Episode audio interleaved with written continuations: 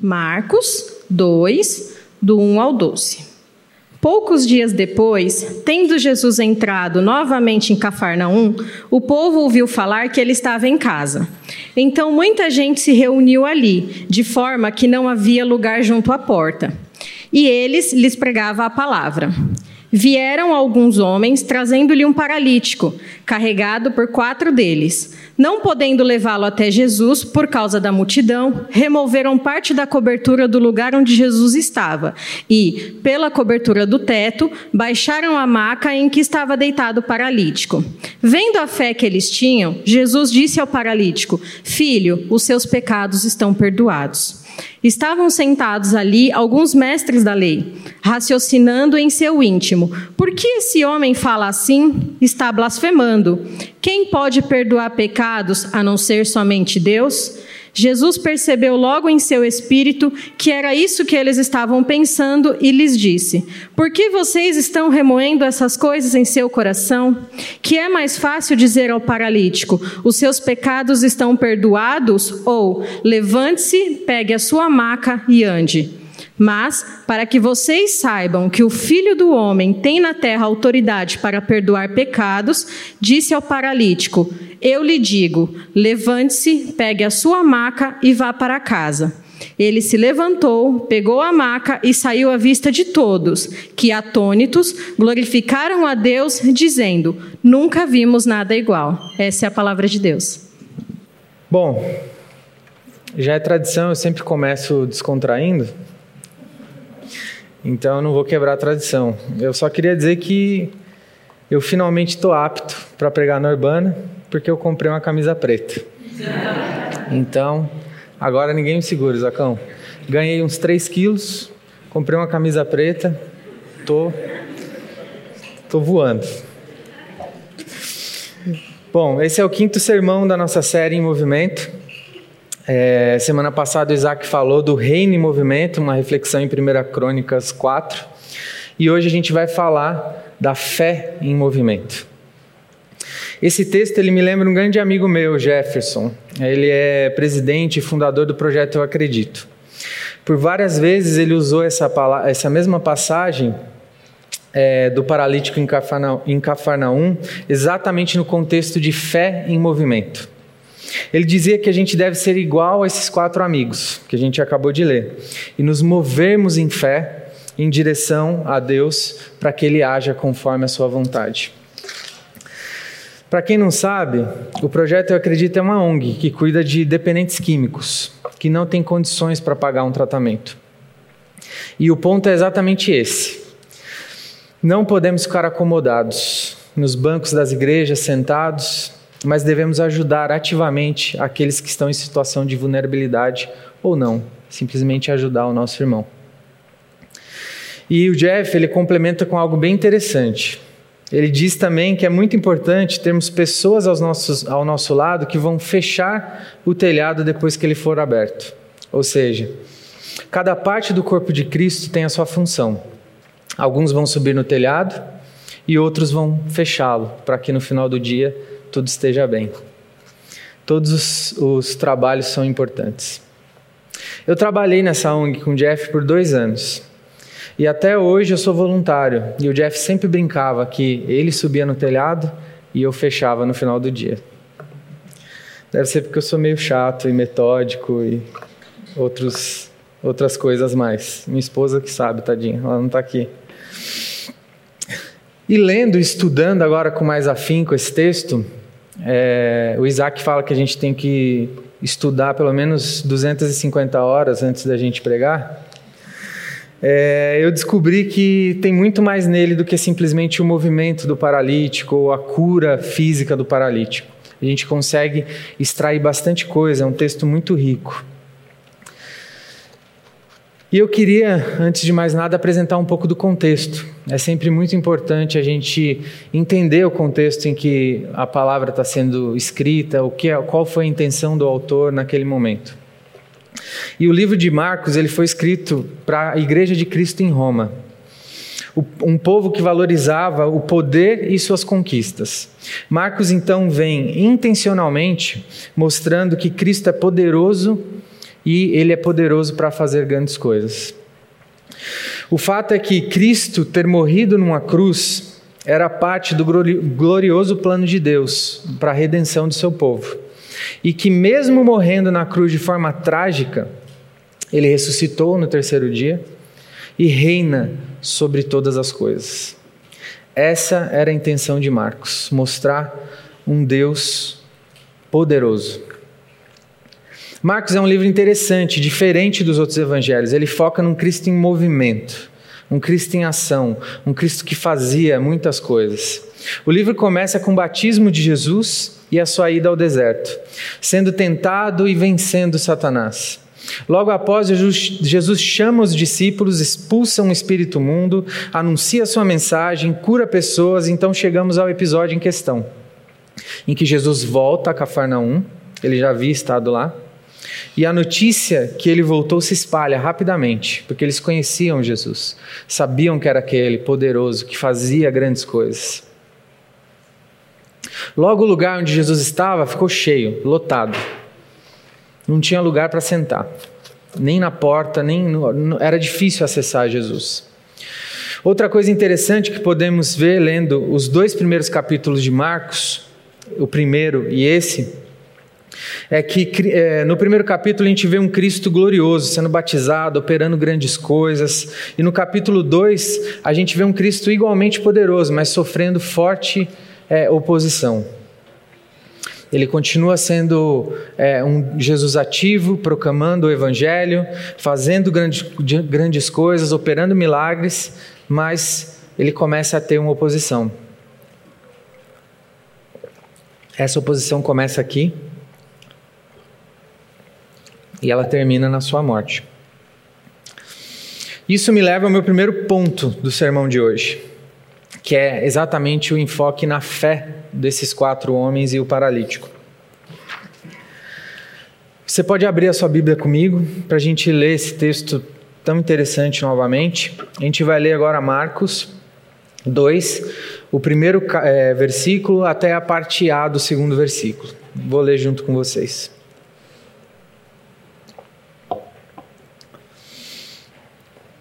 Pode ser que a minha versão esteja um pouco diferente, eu estou lendo, na NVT. Dias depois, quando Jesus retornou a Cafarnaum, a notícia de que ele tinha voltado se espalhou rapidamente.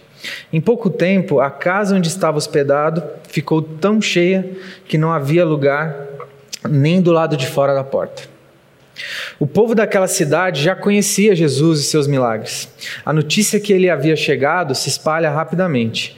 A casa onde ele estava se enche de pessoas buscando ouvi-lo e receber seus milagres, ver e receber seus milagres. Não havia jeito de chegar até Jesus. A casa estava lotada. A palavra de Deus nos diz que até do lado de fora estava cheio.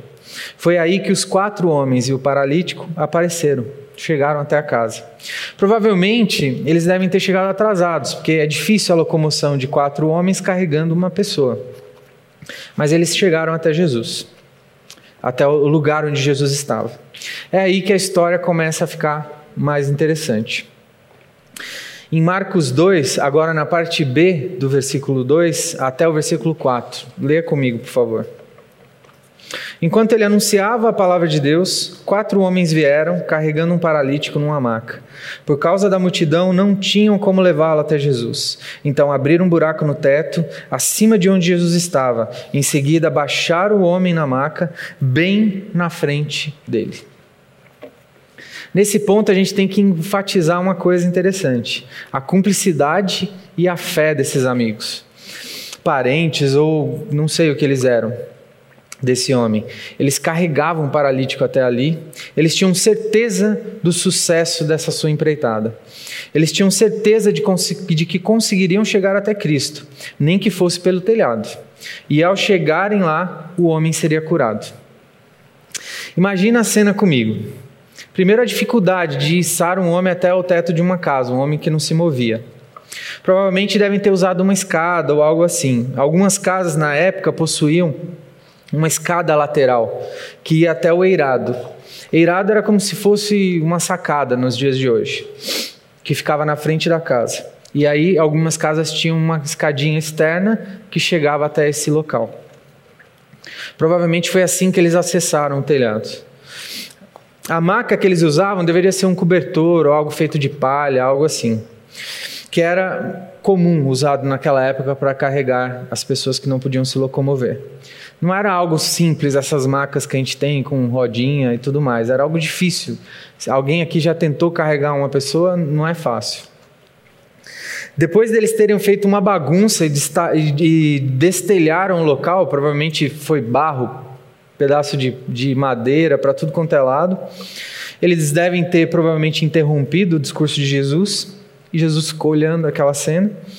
Pois quatro homens destelhando um telhado e descendo um paralítico no meio de um local não passaria despercebido. Se isso acontecesse aqui, provavelmente a gente, todo mundo ia parar o que estava fazendo e prestar atenção.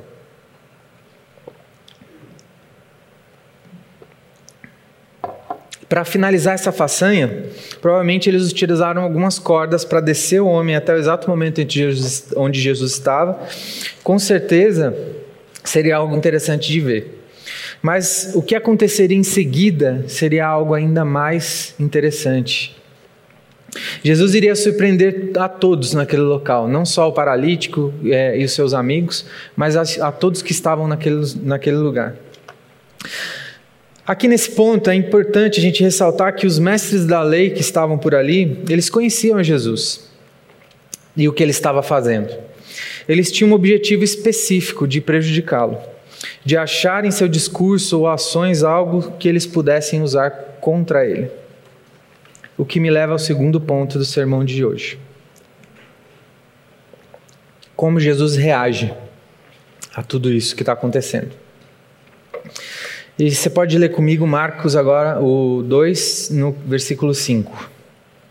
Diz assim: Ao ver a fé que eles tinham, Jesus disse ao paralítico: Filhos, filho, desculpa, seus pecados estão perdoados. Nesse momento, se eu e você estivéssemos lá, com certeza nós teríamos a mesma expectativa que os quatro amigos e, para, e o paralítico.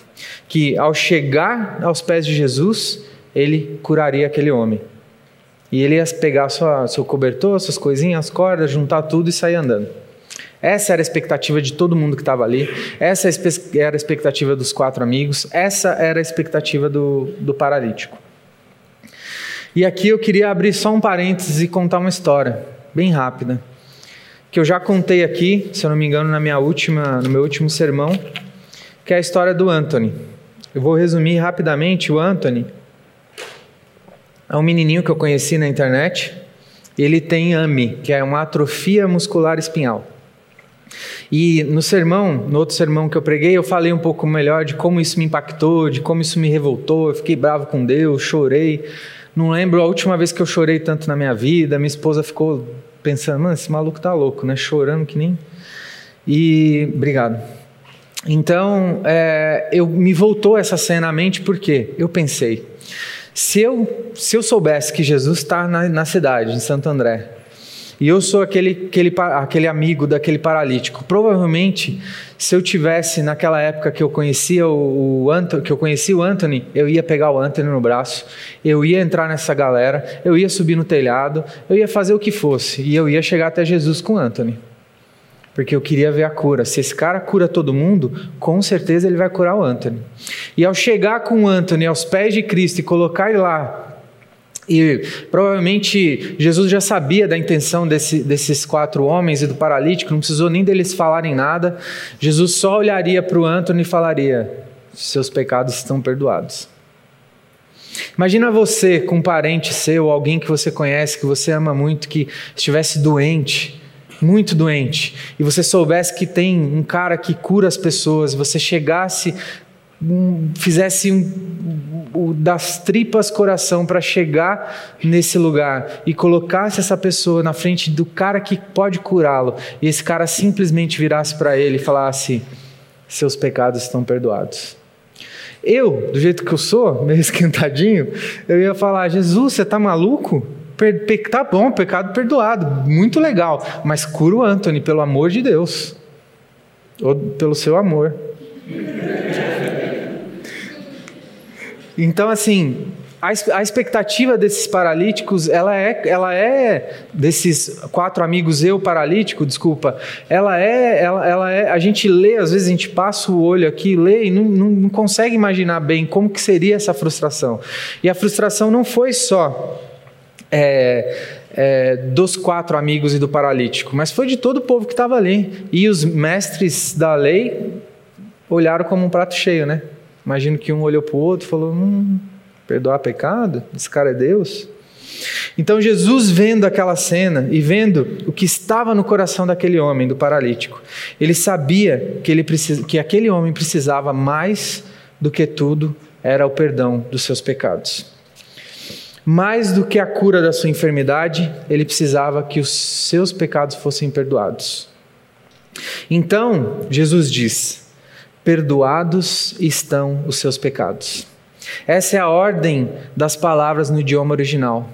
Ela dá toda a ênfase, toda a ênfase é colocada no, perdo, no amor perdoador de Cristo. Perdoados estão os seus pecados. O que eu e você temos de mais importante em nossas vidas é o perdão e a graça de Deus. Não há nada maior ou nada mais importante que a gente possa pedir a Deus que, que não seja isso.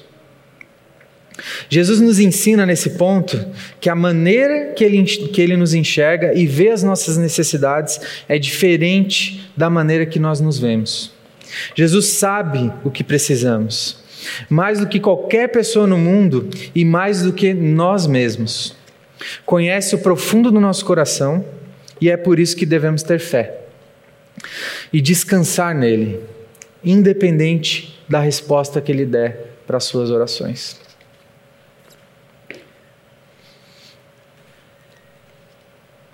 Aqui eu lembro de outro exemplo, que o Isaac deve passar muito isso, das pessoas que chegam no pastor e falam: Cara, tô com um problema agora difícil. Eu vou lá no Isaac, vou lá falar com, com o Davi. Às vezes eu faço isso com o Davi. Vou lá falar com o Davi, porque o Davi vai. Ou eu faço com o Isaac também, que o Isaac vai me dar o, vai me dar a letra. Estou com um problemão e ele vai resolver. E eu chego lá, e assim como Jesus só vira e fala: Perdoados estão seus pecados, o Davi e o Isaac vira para o irmãozinho e fala: Cara, não sei muito o que fazer, cara. Você está sofrendo e, e, faz parte, e, e é isso. Perdoados estão seus pecados. Graças a Deus. A notícia ruim é que realmente você está mal, e a notícia boa é que se você morrer, você vai para o céu.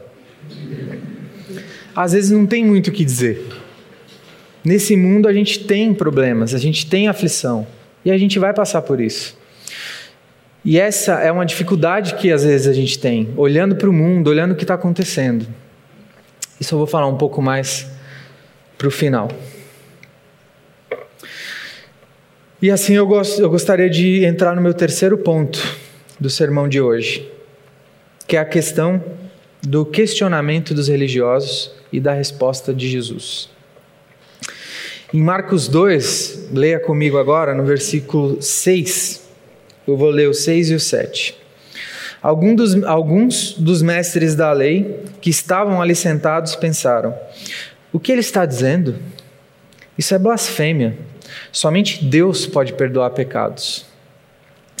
Um poeta holandês chamou a culpa do homem de a raiz de todos os problemas. Acho que eu já li isso em algum lugar. Um psicólogo inglês chamou o sentimento de uma pessoa que foi perdoada de a maior força curadora do mundo. Alguns especialistas têm dito que muitos pacientes poderiam ser dispensados dos seus, das, dos seus tratamentos em instituições para tratamento mental se simplesmente, simplesmente pudessem se convencer de que nada mais os acusa. A culpa tem um poder gigantesco sobre a vida do homem. E quando você se livra de toda a culpa, algo transformador acontece na sua vida. Quando você consegue se desvencilhar e tirar esse fardo da culpa das suas costas, a sua vida se transforma. No próximo, no próximo, a gente então pode imaginar que qualquer pessoa que ouvisse as palavras perdoadoras de Cristo por aquele paralítico, sentiria alegria no seu coração pelo perdão que aquele homem alcançou. Mas não é muito bem isso que acontece. No coração dos mestres da lei, até de algumas pessoas que estavam ali, eles estavam querendo descobrir algum erro de Jesus. Não havia espaço para eles se alegarem com a alegria daquele homem que tinha acabado de alcançar o perdão de Cristo. E o próximo versículo continua assim: Jesus continua, no Marcos 2,8 agora, até o 11. Jesus logo percebeu que eles estavam pensando e perguntou: Por que vocês questionam essas coisas em seu coração? Jesus pergunta isso porque eles já conheciam Jesus, já sabiam o que ele podia fazer. O que é mais fácil dizer ao paralítico: Os seus pecados estão perdoados? Ou levanta-se, pegue a sua maca e ande? Mas eu lhes mostrarei que o filho do homem tem autoridade na terra para perdoar pecados. Então disse ao paralítico: Levanta-se, pega a sua maca e vá para casa. Apesar dos mestres da lei não terem falado o que estavam pensando, Cristo conhecia os seus corações. Em seus corações eles questionavam: por que esse homem fala dessa maneira? Ele está blasfemando. Só Deus pode perdoar pecados. Nessa parte, eles estavam certos. Realmente só Deus pode perdoar pecados. O que eles não conseguiam ver é que diante dele, deles estava o próprio Cristo, o próprio Deus. Aquele que perdoa, perdoa pecados. Eles não só duvidavam que Jesus teria poder para perdoar os pecados daquele homem, mas também acreditavam que ele não poderia curá-lo. Eles colocaram em xeque se Jesus realmente poderia levantar aquele homem. Por saber disso, Jesus pergunta por que ainda eles questionam. Se eles já conheciam a Ele e sabiam que Ele era capaz de fazer. Não seria mais fácil Jesus dizer que era capaz de perdoar os pecados? Quem ali naquele lugar poderia verificar, ô oh, Jesus, você falou que os pecados deles estão perdoados, deixa a gente verificar aqui no, no livro do céu. Opa, qual o seu nome? Realmente, seus pecados estão perdoados. Ninguém poderia verificar. Diante daquele povo era mais fácil. Seus pecados estão perdoados. É por isso que eles colocam a divindade de Jesus ou o poder de Jesus em, em xeque. Agora, se ele fizesse aquele homem andar, na cabeça daqueles mestres da lei seria algo mais difícil? Algo que realmente poderoso? O que aqueles homens estavam querendo dizer ou insinuar era que além de Jesus estar mentindo, ele não tinha poder para fazer aquilo que ele estava falando.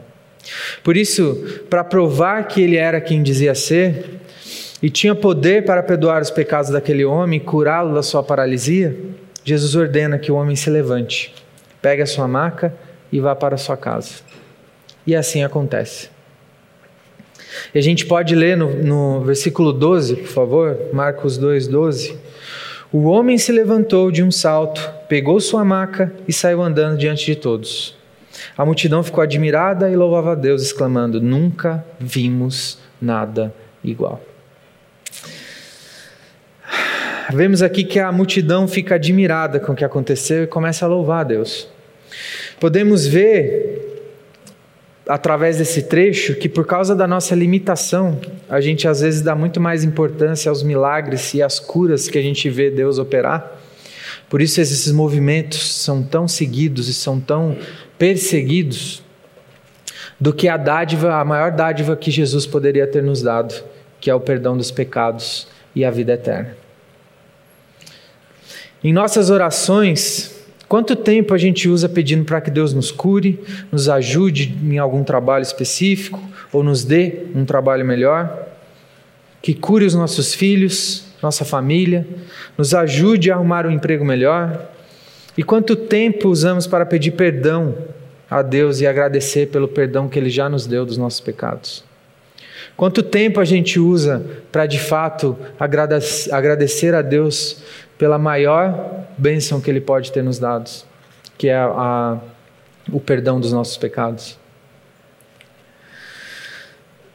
Tá, Bruno, mas e como que a gente poderia aplicar melhor isso nos dias de hoje? Como que eu posso aplicar isso para a minha vida? Trazendo isso para os dias de hoje, a gente tem vivido tempos difíceis. Vivemos em um mundo caído, cheio de tragédias, enfermidades. Muitos ântones estão por aí. Um mundo cada vez mais afastado de Deus e da Sua palavra, cheio de pessoas superficiais e vazias que não sabem o que precisam e não encontram sua identidade por procurarem em lugares errados. Muita informação é dada, sem nenhuma profundidade de conhecimento. O que esse mundo precisa é do perdão dos seus pecados, perdão da sua condição degradável diante de Cristo. Quando olhamos para alguém enfermo, a primeira coisa que pedimos para Deus é que seja curada a enfermidade dele. Quando olhamos para os países devastados pela fome ou tragédias, a primeira coisa que pedimos para Deus é que Ele nos ajude nessa situação. Nos sofrimentos ou na falta de alimento, que Deus provenha paz para esses povos. Mas nós nos esquecemos que a paz que excede todo entendimento só vem com o perdão dos pecados, com a certeza da vida eterna.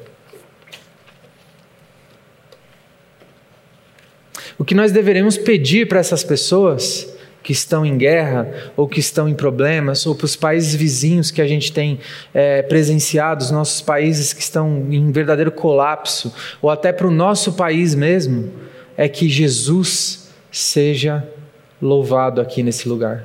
Que Jesus seja o centro da vida das pessoas. Que Jesus é, seja o perdoador de pecados e o restaurador dessa, dessa, dessa nação. É isso que a gente deveria pedir. Que uma nação em que Jesus reinasse, que Jesus fosse o centro, que Jesus fosse é, o perdoador dos pecados, seria uma nação feliz, uma nação de paz. Ninguém, ninguém pode redimir a nossa nação, ou a Venezuela, ou o Chile, ou a Coreia do Norte. Apenas Deus, através do sacrifício de Jesus. Um dia isso vai acontecer na sua totalidade. Outra coisa que a gente precisa entender é que nada que você faça, nada, nada que você faça, pode te dar o que você mais precisa. Você não é perdoado porque é bonzinho. Por mais que você se esforce e alcance o mais alto nível de espiritualidade, santidade, bondade ou o que quer que seja, você continua sendo imerecedor da graça de Deus e do perdão dos pecados concedidos por Ele. Nada que você faça. Então, naquela semana que você acha que você está bonzinho, que você leu a Bíblia três vezes e que você orou cinco minutos cinco vezes na semana, você fala, cara, essa semana eu estou no manto. Nem falei mal do meu irmão. Só de um, mas do outro não falei. Nem fiz aquele negócio que ninguém sabe quando eu faço, quando eu estou sozinho. Nem tratei mal minha esposa. Agora eu acho que está na hora de eu ir para o céu. Senhor, me resgata. Pode me levar. Nada, nada que você faça vai fazer você merecer. Isso é graça imerecida. Favor de Deus que morreu na cruz pelos seus pecados.